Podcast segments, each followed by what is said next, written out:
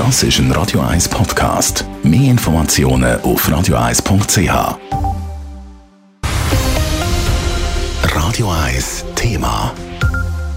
Sie sollen ein grosses Sportfest werden. Die Velo- und Paracycling-Weltmeisterschaften im September 2024 in und um die Stadt Zürich. In dieser Woche hat es jetzt aber Misstöne rund um das geplante Velofest. Grund sind das Verkehrskonzept in der Stadt Zürich und seine möglichen Auswirkungen. Der Dave Burkhardt berichtet.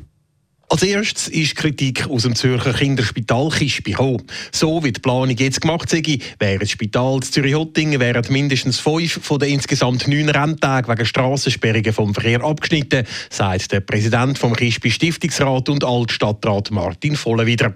Dass nur eine Kreuzung für die Notfallambulanzen soll frei sein, lange für einen einigermaßen normalen Kispi-Betrieb bei weitem nicht. Bei uns äh, sind täglich im Durchschnitt 175 Kinder auf der Notfallstation. Und die kommen nicht alle mit einem Krankenwagen oder einem Helikopter. Die kommen mit dem Mami oder dem Papi mit dem Auto. Und wenn wir nicht zugänglich sind, haben wir ein riesiges Problem.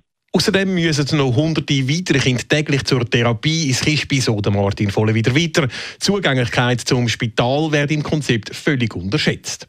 Auch verschiedene Gewerbler sind mit dem Verkehrskonzept für die WM in der Stadt Zürich nicht einverstanden und auch der Automobilclub ACS ärgert sich, wie der Geschäftsführer von der Zürcher ACS-Sektion, der Lorenz Knecht, sagt. Das Verkehrschaos ist mit Ausweisverkehr in die umliegenden Quartiere für uns äh, vorprogrammiert und vor allem sind die Sperrungen, die sind einfach nicht mehr zeitgemäß. Ganze Quartiere werden hermetisch abgeschlossen vom Verkehr und auch für die Leute, die dort ein- und ausgehen Und das finden wir einfach äh, in der heutigen Zeit nicht mehr zeitgemäß.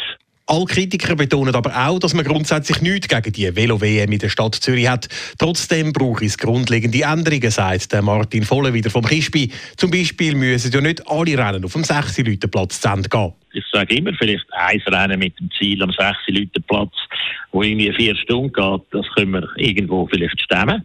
Aber alles andere muss umgeplant werden. Wir haben eine offene Rennbahn in Oerlikon, wo als Ziel und äh, auch Startgebiet geeignet wäre. Beschwerdeführer sehen ihre Kritik nicht als chancenlos. Der Lorenz Knecht hofft, dass die Stadt nochmal über die Bücher geht und verweist auf einen anderen grossen Sportevent in der Vergangenheit in der Stadt Zürich. Ich kann mich sehr gut an das Formulärrennen erinnern, wo auch sehr gut auch ein riesiger Publikumsmagnet geworden ist, aber die Leute, die Anwohnerinnen und Anwohner sehr heftig reagiert haben und den Stadtrat massiv kritisiert haben. Und ich denke, da ist er auch ein bisschen gezwungen, der Stadtrat nicht, dass das dann einfach leere Worthülsen sind, die Versprechungen, dass man in Zukunft das will verbessern. Wie die Stadt auf die Beschwerde reagiert, wird sich weisen. Sie hat sich bis zum gestrigen Ablauf der Beschwerdefrist nicht wieder äußern. Dave Burkhardt, Radio 1. Radio 1 Thema. Jederzeit zum Nachlesen als Podcast auf radio1.ch.